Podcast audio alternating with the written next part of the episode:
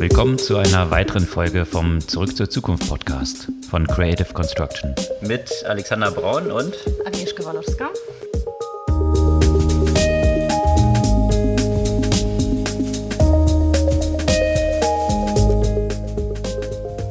Was gab's Neues letzte Woche? Amazon wird zum neuen Apple.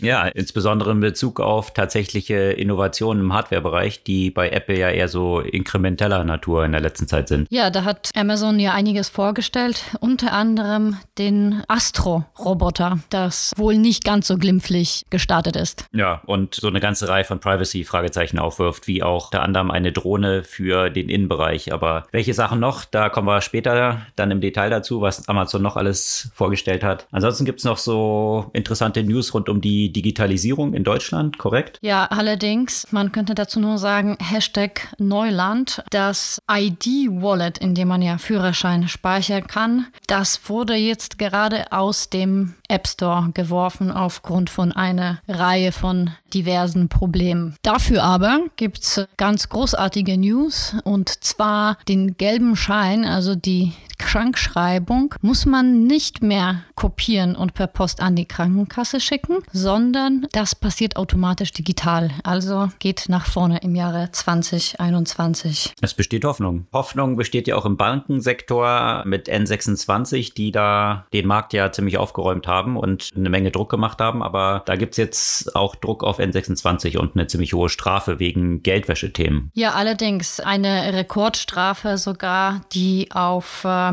bestimmte Versäumnisse in den letzten Jahren zurückzuführen ist. Dazu gleich mehr. Ja, und im Bankenbereich auch noch ein paar interessante News. Die Bewertung von diesen Fintechs ist natürlich sehr hoch, immer in Relation zu den Banken. Und hier gibt es interessante News von der Bank of America und der Sium Commercial Bank, wie sie sich versuchen, als Fintech zu repositionieren. Außerdem natürlich mal wieder das Segment Buy Now Pay Later, was eigentlich in keiner Folge fehlen darf in der letzten Zeit, aufgrund des riesigen Hypes, der dort entstanden ist. Jetzt hat auch Mastercard bekannt gegeben, in diesen Bereich einzusteigen. Google wiederum hat bekannt gegeben, in einem Bereich vorerst auszusteigen. Also Google Plex, das heißt die Google-Konten für Endkunden. Das wurde ja vor gut einem Jahr sicherlich angekündigt und jetzt äh, soll das Ganze ein Ende haben. Ja, und im Kontext der Tech-Unternehmen, die im Fintech-Bereich unterwegs sind, so eben auch Square, die hatten ja bei Buy Now Pay Later überhaupt für diesen Hype gesorgt mit dieser Rekordübernahme für fast 30 Milliarden von Afterpay in Australien. Die haben jetzt eine Partnerschaft mit TikTok bekannt gegeben und überhaupt TikTok ist ziemlich stark in die News aktuell, um dieses ganze Segment des Social Commerce auszurollen und auch Advertising dort stärker zu implementieren. Also hier Instagram direkt anzugreifen. Ja, und apropos Instagram, das Mutterkonzern Facebook ist ja auch in Schlagzeilen, nur aus etwas anderen Gründen aktuell als äh, TikTok. Da ist die Whistleblowerin, äh, hat sich zu erkennen gegeben und hat eben weitere Informationen bestätigt und etwas tiefere Einblicke wieder nochmal in die ganzen Probleme, die, die bei Facebook ja bereits bekannt gegeben sind. Und sie stand ja letztendlich auch hinter den Leaks, die Wall Street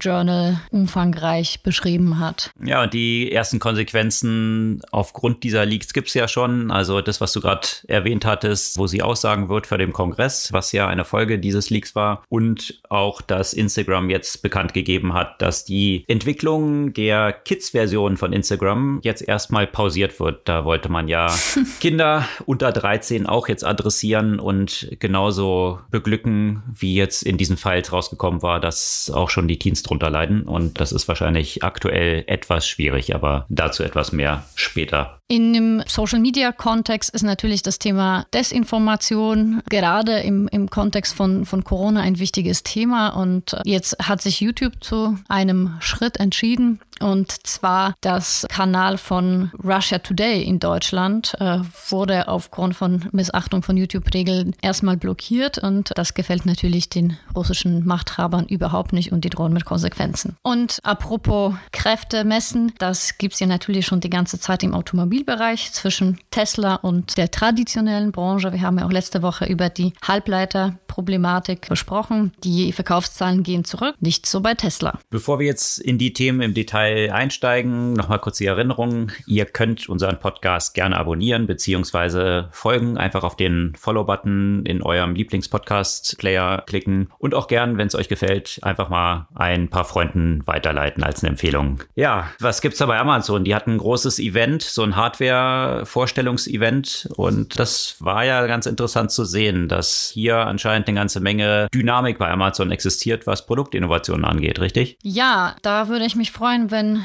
du da ein bisschen tiefer einsteigst in die einzelnen Produkte. Ich bin so bei dem Astro-Roboter hängen geblieben, dass ich äh, tatsächlich die ganzen anderen Entwicklungen gar nicht so, äh, so groß im Blick habe. Ja, ich finde schon interessant, dass äh, aktuell Amazon ja wirklich eine beispiellose Produktoffensive im Hardware-Bereich fährt. Also wenn man das jetzt so mit Apple vergleicht und diese Events, diese großen Hardware-Events, die immer von, von diesen Big Techs ausgeführt werden. Da hat man ja immer auf diese Apple-Ankündigungen hingefiebert. Mittlerweile sind die eigentlich so ein Non-Event geworden, weil, na gut, das iPhone ist noch mal das bessere iPhone, was je existiert hat, weil die Kamera noch mal besser ist und der Chip noch ein bisschen besser. Aber ansonsten revolutionäre Sachen hat man dort länger nicht gesehen. Und hier geht Amazon jetzt ziemlich stark in die Offensive mit wirklich ganz neuen Produkten, die es so noch nicht gegeben hat und nicht nur so inkrementellen Änderungen eines bestehenden. Also unter anderem haben sie eben diesen Astro-Roboter bekannt gegeben. Da kannst du ja gleich noch mal ein bisschen im Detail zu erzählen, worum es da geht. Dann haben sie Echo Show. Das ist so ein äh, für Kinder ausgerichtetes Echo-Gerät mit einem Screen und einer Projektion. Also da können Kinder gemeinsam Spiele physisch auf dem Tisch sozusagen ausführen und die Reaktionen der anderen Kinder, die dort interagieren und diese Spiele machen, werden dann auf den Tisch projiziert. Also so ein ganz neues Hardware-Experience. Wie ist es denn? Ist es jetzt Echo Show speziell für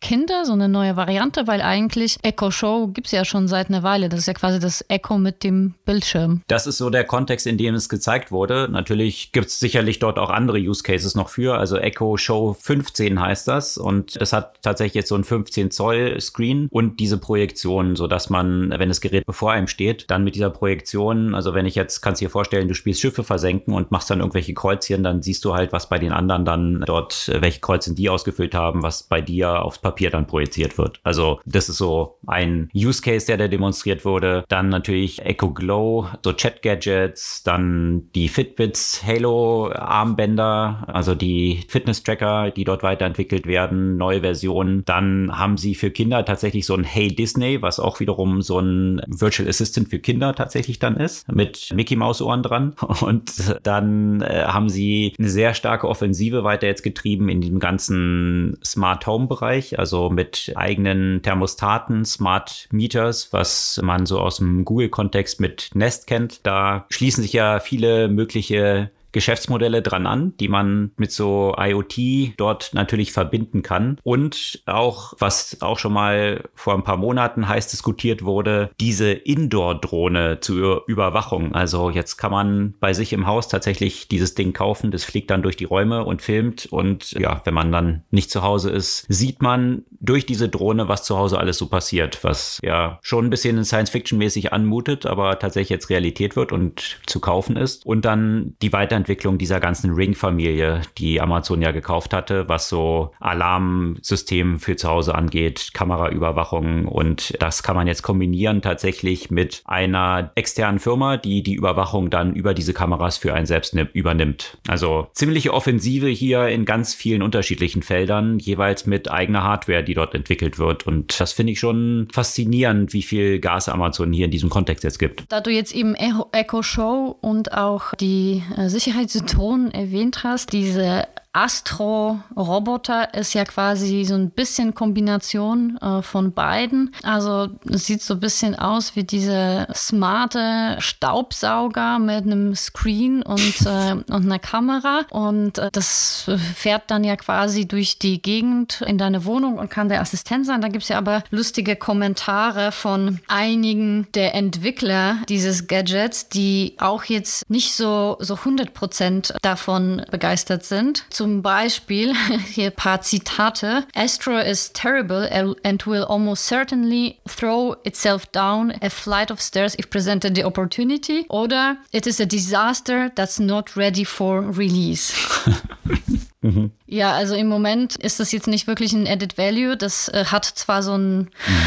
auch sogar so eine, so eine Bier- oder so eine Flaschenablage, aber kann natürlich diese Flasche ja auch nicht selbst holen. Das heißt, äh, das, es hat ja auch ein paar Einschränkungen im Sinne von, ähm, dass es zum Beispiel Schwierigkeiten hat, mit großen verspiegelten Wänden klarzukommen und so weiter. Aber eben im Moment äh, sieht man da äh, noch nicht so den, den, den richtig großen Mehrwert, was äh, dafür aber äh, durch durchaus eine gewisse Problematik, was die Privatsphäre angeht. Ja, vom Formfaktor ist das ganze Ding, sieht so ein bisschen aus wie so ein Staubsauger mit so Screen dran, also mit so einem Tablet, was da vorne rangeschraubt ist, auf dem so ein freundliches Gesichtchen grinst, um das Ding natürlich möglichst freundlich auch erscheinen zu lassen. Ich war da echt total erinnert. Ich weiß nicht, ob du diese Netflix-Serie Love, Death and Robots kennst. Wirklich eine exzellente Serie, kann ich nur jedem empfehlen. Vor allem die erste Staffel und da gibt es jede Menge Folgen. Also das ist so eine Animation-Serie lauter so kurze Folgen, die aber wirklich die meisten davon vorzüglich sind, kann ich, kann ich wirklich nur empfehlen. Geht sehr um so futuristische Visionen, eben wie der Name schon sagt, die häufig auch mit Robots zu tun haben. Und da gibt es jetzt in diesem Jahr die zweite Staffel und die erste Folge in der zweiten Staffel, die ist eigentlich wie eine 1 zu 1 äh, Repräsentation von diesem Astro-Ding jetzt da von Amazon, weil da geht es auch um, um so einen Home Assistant, der auf Rädern unterwegs unterwegs ist und dann irgendwann anfängt Amok zu laufen, ja, also auch so als Überwachungssystem eigentlich existiert und ja, irgendwann so als Dystopie sich dann gegen die Bewohner selbst richtet. Also das ja, ähm, fand ich ganz witzig, diese Parallelen da zu sehen. Ja, und so ein Assistent, der führt ja sonst eigentlich nicht so richtig die Assistentenfunktion, außer wo man jetzt vielleicht denkt, da könnte, da könnte sinnvoller Use Case sein, wenn es darum geht, ältere Menschen zum Beispiel zu, zu begleiten, dass es erkennen kann, dass, äh,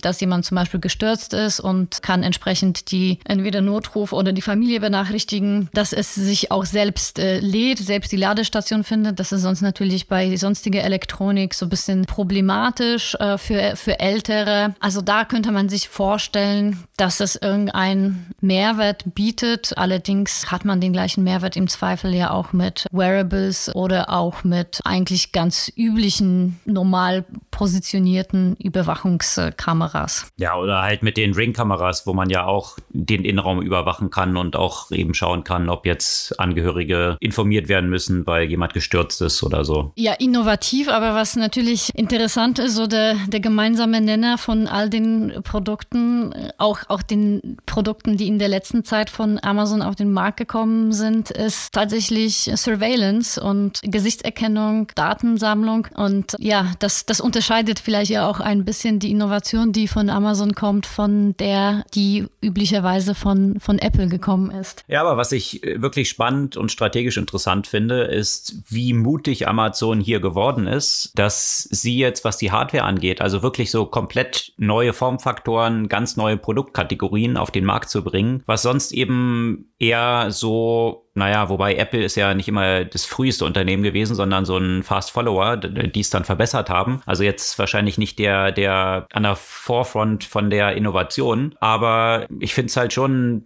interessant zu sehen, wie inkrementell bei Apple aktuell, ich meine, alle warten ja noch auf das Apple Auto oder noch ein paar andere Sachen und äh, vielleicht auch endlich mal diese Smart Glasses von Apple. Wartet man schon ein paar Jahre drauf, mal gucken. Aber dass Amazon hier so vorprescht und tatsächlich ganz neue Kategorien von Produkten, die es bisher noch nicht gab, auf den Markt bringt, Viele davon, ja, kann man drüber diskutieren, wird man sehen, ob die ein Erfolg sein werden, aber überhaupt diesen Mut zu haben, so innovativ jetzt voranzugehen, das finde ich schon eine interessante Entwicklung.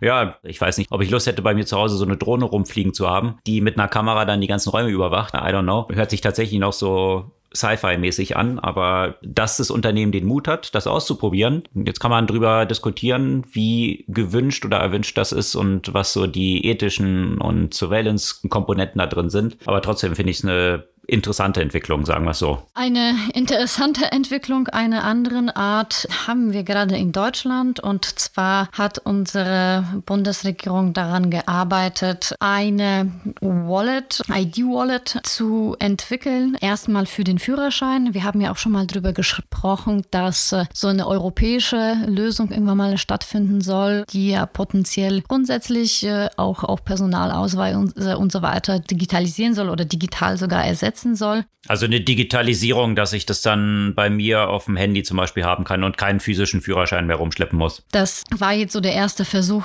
mit dem Führerschein und dieser Versuch ist jetzt nicht so wahnsinnig gut gelungen. Die App ist nämlich gerade aus dem App Store geflogen und zwar aufgrund von diversen Problemen sowohl mit der Sicherheit als auch mit der Nutzerführung als auch äh, mit Ladezeiten, also mit äh, insgesamt Performance. Und äh, was besonders äh, interessant ist, diesmal wurde das Projekt nicht mit einem großen Unternehmen wie zum Beispiel die Corona-App mit äh, Telekom und, äh, und SAP, sondern mit einem kleineren Anbieter. Und die lustige Aussage, die man äh, dazu gehört hat, wo ich, wo ich ja echt mich gleich aufregen kann, ist, naja, wir haben es ja agil entwickelt und deswegen war es ja auch schon so geplant, so fail fast, fail forward und wir sind schon davon ausgegangen, dass äh, die erste Variante der App jetzt nicht so ideal äh, sein wird und da muss ich sagen, okay, da hat jemand die Grundprinzipien der agilen Entwicklung und des MVP nicht verstanden und das nicht darum geht, mit der ersten Iteration Sicherheitslücken aufzumachen und äh, die Nutzer total zu verärgern und denen irgendwas äh, Schlechtes anzubieten. Das ist sicherlich nicht das Konzept dahinter. Da sollten sich vielleicht die entsprechenden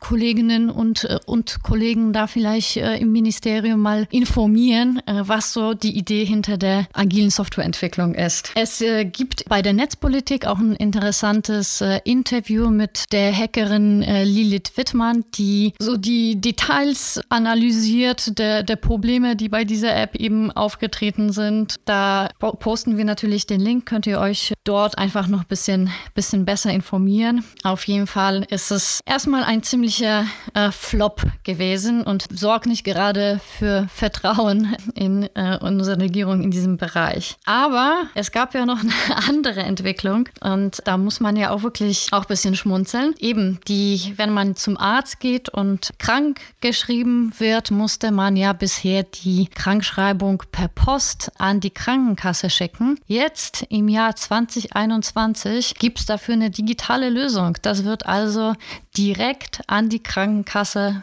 weitergegeben. Das zum Thema Digitalisierung in Deutschland. Ja, es hört sich so ein bisschen nach einer fadenscheinigen Ausrede an, wie du es beschrieben hast, die nicht so viel mit der Realität dort zu tun haben scheint oder mit einem kompletten falschen Wahrnehmung der Realität. Das ist ja bei Scheuer, wenn man sich so einzelne Verträge anschaut, die von ihm unterzeichnet wurden, scheint es ja ab und zu mal so ein bisschen Herausforderungen bezüglich der Realität zu geben. Aber das ist ein anderes Blatt. Naja, schauen wir mal, wie es dort weitergeht. Mit der Realität hat auch ein deutsches Fintech, äh, das Vorzeige-Fintech schlechthin, N26 aktuell ein paar Probleme, oder? Ja, in der Tat. N26 hat ja schon seit einer Weile so ein bisschen Thema mit, äh, mit der BaFin und jetzt geht es um eine hohe Strafe aufgrund von mangelhafter Geldwäschekontrollen. Also die äh, Strafe wurde schon vor ein paar Monaten äh, verhängt. Das ist jetzt, das Thema ist jetzt irgendwie bekannt äh, geworden. Es geht um 4,25 Millionen Euro und das ist ungewöhnlich viel viel, gemessen daran, dass im vergangenen Jahr die Summe der Strafen von den Finanzaufsehen von knapp äh,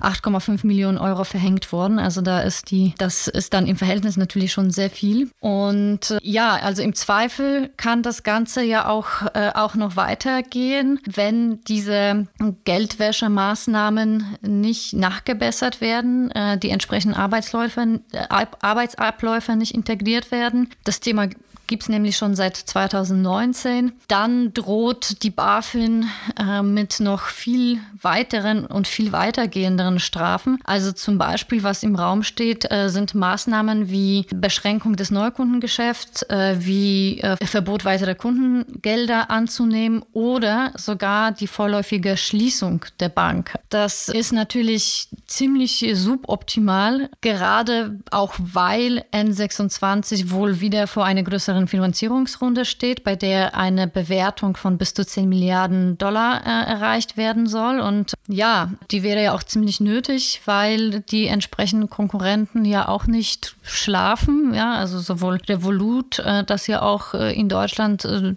zum Teil aktiv ist, als auch Chime. Und ja, das Geschäft äh, von N26 jetzt weltweit auch nicht gerade so super vorangeht, sodass die Probleme noch auf dem Heimatsmarkt ja sicherlich zu keiner guten Zeit kommen. Ja, also N26 scheint da ja schon länger nicht so die beste Beziehung zur BaFin zu haben und umgekehrt. Das wird jetzt mit dem Geld ein bisschen schmerzhaft. Vielleicht gibt es auch eine Korrelation zwischen den Bewertungen, die aufgerufen werden und den Strafen, die jetzt verhängt werden. Also wenn die Bewertung nach oben geht, vielleicht dann auch die Strafen, keine Ahnung. Also auf jeden Fall sicherlich eine Situation, wo N26 ziemlich schnell jetzt Abhilfe schaffen muss, damit die BaFin hier nicht noch zu drastischeren Maßnahmen greift wenn ich mich richtig erinnere, waren ja so ein paar Sachen dort gelaufen, was wirklich die Identifikation von Nutzern angeht, wo Tests gemacht wurden, also quasi Leute, die Betrügereien hier auf die Beine stellen wollten, so getan haben, als ob sie Nutzertests durchführen äh, mit Personen. Und die Personen wussten nicht, dass sie jetzt tatsächliche Konten bei N26 eröffnen. Und die wurden dann eben für Geldwäsche verwendet und da gab es wohl eine ganze Reihe von Fällen. Ja, also sicherlich noch ein bisschen Nachbesserungsbedarf. Wir wünschen denen ja natürlich, dass sie diese Problematik beheben. Das ist schon ein, ja, ein, ein, ein gutes Beispiel für die deutsche Startup-Szene und, und riesen Erfolgsstory. Und ja, es wäre schade, wenn, äh, wenn sie das dann nicht hinbekommen würden und da wirklich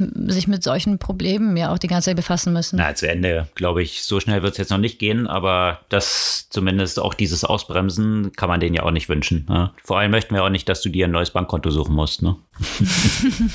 Ja, aber grundsätzlich, was natürlich diesen Markt sehr stark getrieben hat, N26 ist ja einer der zentralen Player gewesen, die dieses ganze Segment Fintech so attraktiv gemacht haben und zu so einem riesigen Hype sicherlich maßgeblich mitgeführt haben. Und da schielen schon viele Banken etwas neidisch auf diese ganze Szene, weil wenn man sich so die Bewertung der Banken anschaut, die sind nicht ganz so sportlich und die Revenue Multiples natürlich weit davon entfernt, von dem, was jetzt solche Fintechs so verzeichnen können. Und das ist natürlich angekommen und da gab es vor zwei Wochen ganz interessantes Interview mit dem CEO der Bank of America und der lässt sich dort mit einer Aussage zitieren, dann We Are a Technology Company, weil er eben gefragt wurde, wie sieht er denn die Entwicklung von Banken und äh, diesen ganzen Fintechs, die dort aufkommen, versucht er sich eben oder die Bank of America als eine Tech Company zu positionieren und betont dort auch insbesondere, dass sie ja natürlich ein sehr umfangreiches Subscription Business haben. Und das sind natürlich so die richtigen Keywords, weil gerade so Subscription Business, die sind ja immer super bewertet mit einem sehr hohen Multiple, weil das so gut vorhersehbare Einnahmen sind. Und als Tech Play sowieso. Ja? Also das finde ich ganz eine interessante Entwicklung. Goldman Sachs hatte das ja auch schon vor einer Weile mal angekündigt, dass sie eigentlich eine Tech-Company sind und natürlich auch Tausende von Entwicklern eingestellt haben in der letzten Zeit und ja, auch viele Sachen, Goldman Sachs so mit Marcus zum Beispiel neue Consumerbank implementiert haben und hinter vielen Entwicklungen rund um Shopify und Apple Card und solche, solchen Entwicklungen stecken. Ein noch weitreicheren Schritt hat jetzt aber tatsächlich die Siam Commercial Bank, also die eine thailändische Bank, angekündigt. Die haben jetzt nämlich angekündigt, dass sie tatsächlich ein Delisting von der Börse planen und stattdessen ihre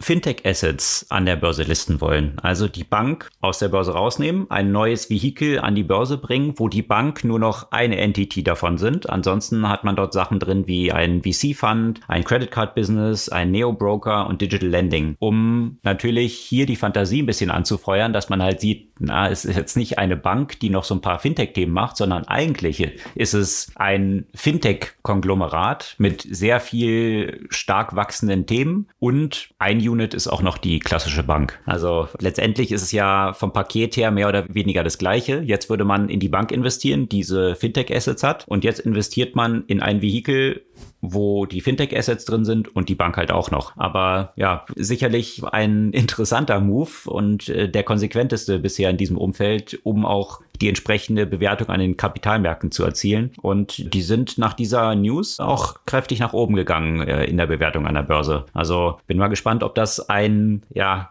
eine Blaupause sein könnte für eine Reihe von anderen tradierten Banking-Playern, äh, jetzt hier tatsächlich sich etwas konsequenter, auch was das äh, Listing am Kapitalmarkt angeht, Richtung Fintech-Positionierung aufzustellen. Ja, und in diesem Umfeld sind natürlich viele dieser klassischen Player. Einer der klassischen Player ist natürlich auch Mastercard mit Traummargen natürlich, ja, mit eigenem Payment-Netzwerk. Sehr schwer aus dem Sattel zu stoßen. Ein mögliches Modell, da hatten wir ja auch schon häufiger von gesprochen, könnte dieser Push Richtung Buy Now Pay Later sein, wo Square ja eine Riesenakquisition von Afterpay in Australien angekündigt hatte, fast 30 Milliarden. Und seitdem ist eigentlich keine Woche vergangen, wo nicht Multimilliarden Übernahmen von irgendwelchen Buy Now Pay Later Business, also Buy Now Pay Later ermöglicht die Finanzierung beim Kauf. Also man kriegt das Produkt sofort und zahlt es dann in mehreren Raten ab. Milliarden Übernahmen jede Woche dort stattgefunden. Und das Interessante daran ist natürlich, dass im Unterschied zu diesen klassischen Payment Networks, wie es jetzt eine Mastercard oder ein Visa ist, über dieses Buy Pay Later Netzwerk tatsächlich die detaillierte Aufstellung der gekauften Produkte möglich ist. Also bei Mastercard und Visa gehen ja letztendlich nur die Transaktionen durch und man weiß jetzt nicht, du hast halt einen Betrag, äh, wofür bezahlt wurde, aber man weiß nicht genau, welche Produkte gekauft wurden. Und das ist bei Buy Now Pay Later natürlich anders. Und das ermöglicht ganz andere Ansatzpunkte für Zusatzbusiness und halt auch für Auswertung von Daten und äh, für Targeting von Nutzern. Also daraus ergeben sich ganz viele neue Möglichkeiten und wenn es so einfach am Point of Sale dann integriert ist, da sehen einzelne Experten das erste Mal die Möglichkeit, diese klassischen Payment-Netzwerke hier zu disrupten. Und deswegen ist es wahrscheinlich jetzt auch nicht super überraschend, dass jetzt Mastercard auch angekündigt hat, dass sie in Buy Now Pay Later einsteigen. Also soll man künftig dann auch über die klassische Mastercard dann diese Finanzierungsmöglichkeiten haben. Also sicherlich äh, ein defensiver Move, um sich gegen diese ja, aufkommende Dynamik in diesem Segment zu verteidigen. Ja, die müssen halt das eigene Geschäft selbst kannibalisieren, sonst machen das die anderen. Make the trend your friend sozusagen und dann lieber das eigene Business selbst disrupten, als äh, von außen disrupted werden. Ne? Mal schauen. Ja, Disruption von außen, das äh, macht ja natürlich Google in ganz vielen Branchen und Google wie auch alle anderen von den Tech-Riesen haben natürlich schon ein steigendes Interesse in der Finanzbranche gezeigt. Alles andere wäre natürlich überraschend. Äh, Google hat natürlich auch schon seit einer Weile ihre Google Pay-Lösung, äh, einfach eine, eine Zahlungsmöglichkeit und diese sollte ja auch erweitert werden. Also von Pay sollte Google Plex werden und äh, darüber sollten auch kostenlose Spar- und Girokonten angelegt werden. Google hatte da vor gut einem Jahr die Zusammenarbeit mit Banken, also unter anderem mit Citigroup und mit Stanford Federal Credit Union angekündigt und wollte entsprechend auch in Endkundengeschäft im Financial Service reingehen. Es hat jetzt Bescheid gegeben, dass dies erstmal nicht der Fall sein wird, mit der Aussage, dass sich Google künftig vor allem auf dem Digital Enablement äh, von Banken und äh, anderen äh, Financial Service Anbietern fokussieren möchte, eher denn selbst als so ein Financial Service Anbieter zu fungieren. Google bietet ja vor allem ihre Cloud-Dienste diversen Banken an. Da haben wir auch schon, glaube ich, letztes Jahr bereits auch darüber berichtet, über eine Zusammenarbeit von äh, Google und der Deutschen Bank zum Beispiel. Interessant, aber war nicht auch, wie du es ja beschrieben hast, das initiale, die Herangehensweise ja auch diese Partnerschaft da mit der Citigroup, wie sie das aufgegleist hatten? Und also dann, dann ist es ja auch eigentlich ein Enablement von der Bank oder inwiefern ist jetzt hier diese Positionierung eine andere oder warum wollen sie es dann nicht mehr tun? Naja, das würde ich jetzt nicht sagen. Ich würde eher sagen, dass äh, das Enablement durch die Bank stattgefunden hat äh, für Google, äh, um die Kundenbeziehung zu haben. Äh, die Banken waren ja quasi im Hintergrund. Also die Kunden haben ja die Konten zwar beiden Banken erstellt, äh, allerdings äh, war das Frontend, das Nutzerinterface dann natürlich bei Google und ein Stück weit könnte man jetzt nicht sagen, dass es so ein Digital Enablement von den Banken waren, sondern die Banken eher im, im Hintergrund äh, fungiert haben. Mhm. Und dann so eine Dumppipe im Hintergrund werden, die sich um diese ganzen Banklizenzthemen, KYC, all das kümmern und Google dann aber der Owner der Kundenbeziehung ist. Ja, finde ich einen interessanten Move, weil letztendlich, ja, das, das ist ja das, wie sich die ganzen Tech-Companies so zu positionieren versuchen, ja, weil sie eigentlich diese aufwendigen Aspekte, die nicht so sexy sind da vom Bankgeschäft, das wollen sie sich ja eigentlich ja regulatorisch nicht ans Bein binden, aber doch ohne der Kundenbeziehung sein. Also hm, interessanter Move. Da gibt es ja auch noch weitere Gründe dafür oder es gibt ja diverse Gründe dafür. Ich denke einmal sicherlich, um die Zusammenarbeit mit den äh, Financial Service Anbietern in anderen Bereichen nicht zu untergraben, aber auf der anderen Seite haben wir auch eine ganze Menge hochkarätige Mitarbeiter und Mitarbeiterinnen in diesem Bereich das Unternehmen verlassen, unter anderem mit einem Executive, der selbst ein äh, Fintech äh, gegründet hat. Also die Gründe sind unterschiedlich. Und das letzte Wort in dem Bereich ist ja sicherlich auch noch nicht gesprochen. Ich bin mir sicher, dass Google den Markt ja auch weiter betrachten wird und äh, schauen wir mal, ob da irgendwann mal eine neue Initiative kommt. Ja,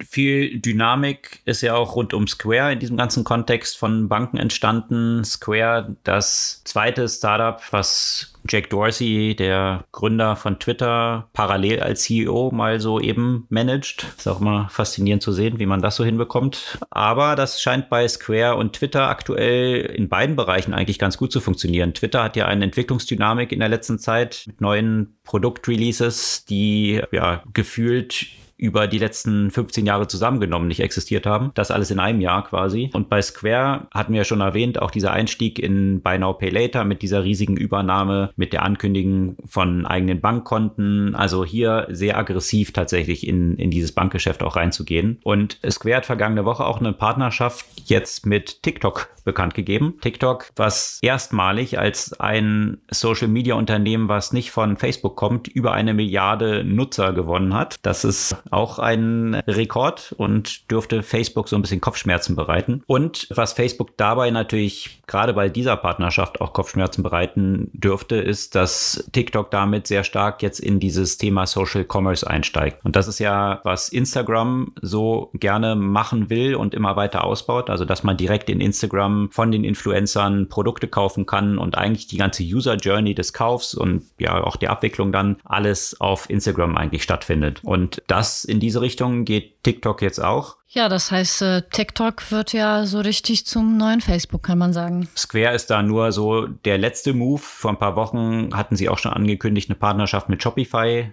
einzugehen, sodass man, wenn man als Händler eben dahinter seinen Shopify-Shop hat oder hier seinen Square-Shop, direkt aus den TikTok-Videos in diese Shops rüberleiten kann. Und was TikTok auch angekündigt hat, ist, dass sie auch die ganze Abwicklung ermöglichen. Also man kann Fulfillment dann bei TikTok direkt haben, sodass sie sich dann auch um den Versand und das Warehousing der ganzen Geschichte kümmern. Also das ist das, was TikTok jetzt dort erweitert. Und da gibt es so ein paar Statistiken, dass über 50 Prozent der TikTok-Nutzer tatsächlich auch schon mal Produkte gekauft haben, die sie zuerst auf TikTok gesehen haben. Und bisher lief das dann in der Regel natürlich an TikTok vorbei, dieses Geschäft. Und das soll jetzt stärker integriert werden. Und da nimmt man sich natürlich ein Beispiel an China, wo TikTok ja auch riesig ist. Und in China machen sie schon pro Jahr Jahr 350 Milliarden an Umsätzen, die im Social Commerce Bereich ablaufen. Und das ist in den USA bislang erst bei 37 Milliarden. Also hier erwartet man noch ein Riesenwachstumspotenzial in den USA und auch international in diesem ganzen Thema Social Commerce. Und was sie natürlich, um dieses Bild zu vervollständigen, auch noch brauchen, ist ein vergleichbares Werbenetzwerk, wie es jetzt eben auch auf Facebook und Instagram natürlich ist. Und hier haben sie jetzt auch eine ganze Reihe von neuen Werbeformaten bekannt gegeben. Also TikTok gibt hier richtig Gas, die Werbemaschine voranzutreiben, noch mehr Geld zu verdienen und auch tatsächliche E-Commerce-Funktionalitäten in TikTok zu integrieren und hier die ganzen Influencer zu enablen, dort direkt über TikTok Geld zu verdienen. Trump versucht sich übrigens jetzt auch die Rückkehr zu Twitter zu erklagen. Äh, ich bin mal gespannt, ob ihm das gelingt. Versucht er dann in Florida wahrscheinlich, ne? wo es ja spezielle Gesetze für sowas gibt. Äh, naja, Gesetzvorschläge. Ich glaube, so gültig sind sie noch nicht. Mhm, mh. Aber eben, apropos TikTok, das neue Facebook. Ähm, Facebook ist ja jetzt aus, aus ganz anderen Gründen die ganze Zeit in der Presse. Ich meine, wir, wir haben ja auch äh, schon viel darüber berichtet, über die Enthüllung von Wall Street Journal. Und eigentlich könnte man sagen, nichts Neues, aber es kommen immer wieder neue Informationen und zeigt sich einfach immer stärker, welche Probleme es tatsächlich mit diesem Unternehmen äh, gibt, welche Probleme dort existieren und äh, wie schwierig es ist, diese Probleme irgendwie intern zu beheben. Jetzt äh, gerade hat sich ja auch die Whistleblowerin zu erkennen gegeben, die hm, früher als Product Manager in der Civic Integrity Group tätig war, bis diese äh, Gruppe ja auch eben geschlossen wurde. Und ja, und die möchte ja auch vom Kongress ähm, dazu auch äh, Aussagen machen. Ja, sie war maßgeblich dafür verantwortlich, dass diese Facebook-Files vom Wall Street Journal jetzt veröffentlicht wurden, ne, von denen wir berichtet hatten. Also sie steckte dahinter, hinter diesem Leak und hatte dort tausend an Dokumenten gesammelt, bevor sie aus Facebook rausgegangen ist, die sie entsprechend hier ans Wall Street Journal weitergeleitet hatte. Ja, genau. Und besonders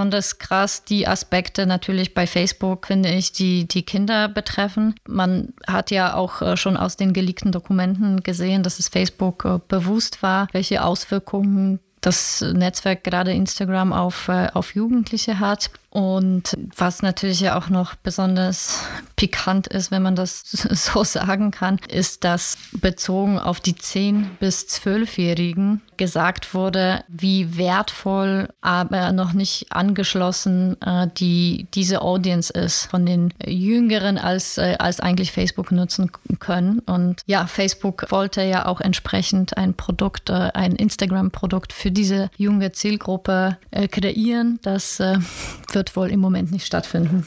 Sie haben es zumindest erstmal pausiert. Das wäre wahrscheinlich jetzt auch der denkbar schlechteste Zeitpunkt, wo gerade die Wellen darum so hochschlagen und äh, demonstriert wurde, dass das Body-Image von weiblichen Teenagern hauptsächlich maßgeblich Schaden leidet. Und dann zu sagen, okay, das wäre doch jetzt cool, wenn wir das auch noch auf Kinder ausrollen. Bisschen schwierig, selbst für Facebook schwierig zu transportieren. Und ja, das war ganz interessant. Diese Whistleblowerin, die ist ja in einem Fernsehinterview jetzt aufgetreten und ist dann auch zu diesen ganzen Umständen befragt worden. Ich kann mir vorstellen, dass sie jetzt natürlich auch kräftig unter Beschuss von Facebook stehen wird, als ehemalige Mitarbeiterin solche Dokumente zu teilen. Aber sie hat das auch begründet und hat gesagt, dass sie halt gesehen hat, dass bei Facebook immer wieder und immer wieder und immer wieder internes Research stattfindet, was große Probleme aufzeigt und in jedem einzelnen Fall immer für das Unternehmen, also für die wirtschaftliche Weiterentwicklung des Unternehmens zu Ungunsten der Nutzer entschieden wird. Bei jedem Fall. Und sich deswegen entschieden hat, den Kampf könnte man jetzt versuchen innerhalb von Facebook weiter fortzuführen. Aber da hat sie auch schon zig Kollegen gesehen, die sich darin aufgerieben haben, ohne dass irgendein Effekt daraus hervorgegangen wäre, weil Facebook das immer weiter so betreibt und sich deswegen entschieden hat, jetzt an die Öffentlichkeit zu gehen und den Druck von außen aufzubauen. Und ja, wie man es jetzt mit solchen Anhörungen im Senat und auch solchen Produktrückziehern bei Facebook im Kontext von Instagram für Kinder sieht, scheint das ja zumindest einen ersten Effekt ja schon zu haben. Ja, dieses Thema intern angehen, da hast ja auch schon gesagt, wie viele es auch versucht haben einerseits und auf der anderen Seite, man merkt, dass man als Mitarbeiter irgendwann mal von dieser Incentive-Setzung, von dieser Unternehmenskultur einfach reingezogen wird und, und vielleicht ja auch schon ein Stück weit einfach das, das Maß dann verliert. Ja, das sind ja alles keine böse Menschen, die zu Facebook äh, arbeiten gehen, aber einfach dadurch, dass es das bestimmte Art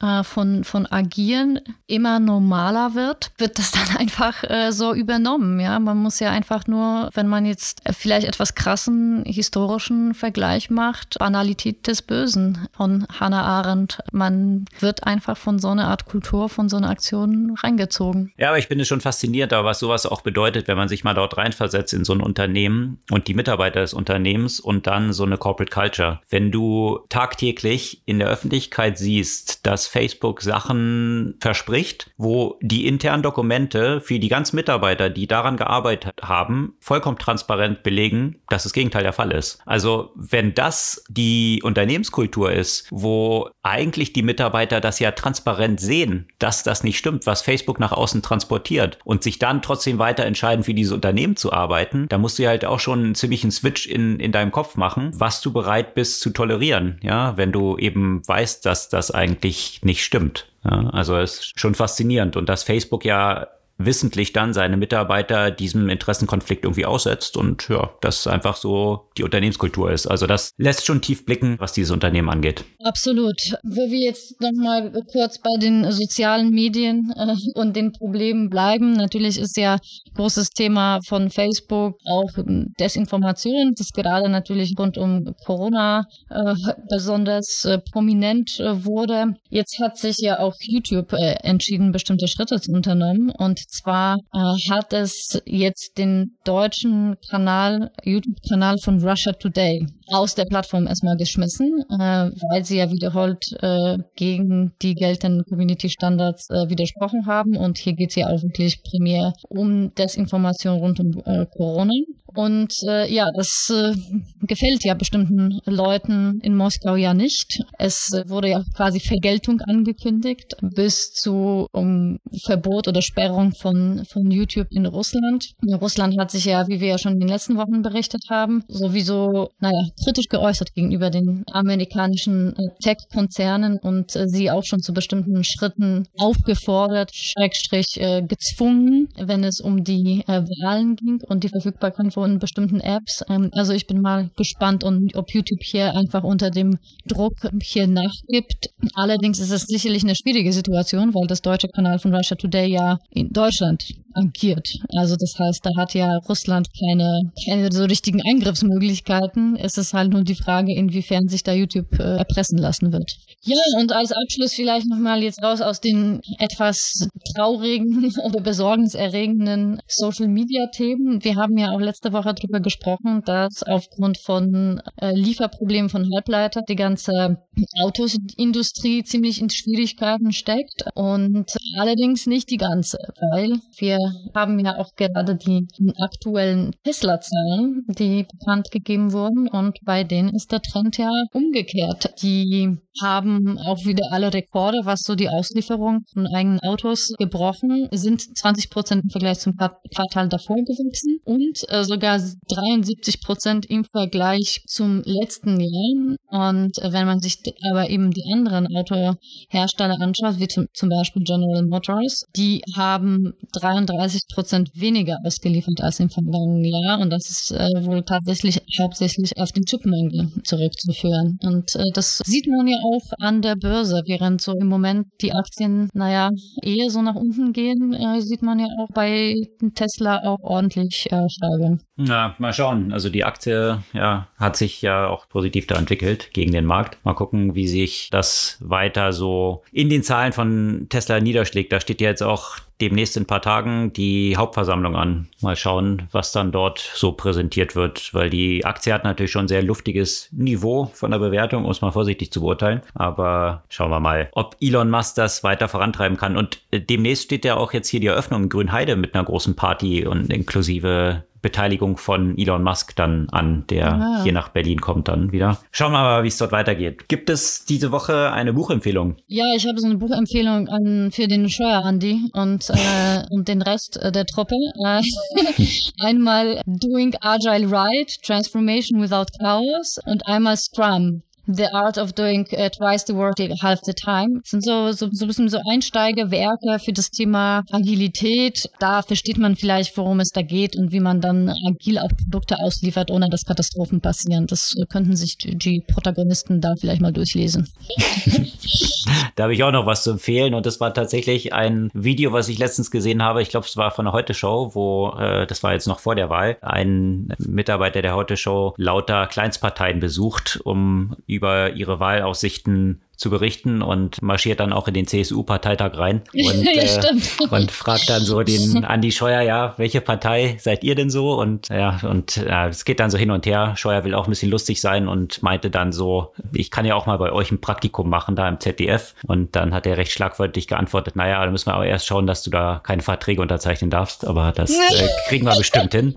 Ja, also, naja, schauen wir mal. Vielleicht wird er bald Zeit haben, sich ein bisschen diesen Büchern zu widmen. Sicherlich sicherlich gibt es da noch ein bisschen was zu lernen. Das soll es für diese Woche gewesen sein. Sämtliche Links und Artikel, über die wir berichtet haben, posten wir wie immer auf unserer Podcast-Blog-Seite und in den Show Notes unseres Podcasts. Wir freuen uns über euer Feedback, gerne auch per Mail an podcast.zurückzuzukunft.de und natürlich auch über Bewertungen im App Store und Kommentare, was wir noch verbessern könnten und was ihr gern mal bei uns noch hören würdet. Und dann freuen wir uns, wenn ihr kommende Woche wieder dabei seid. Bis dann.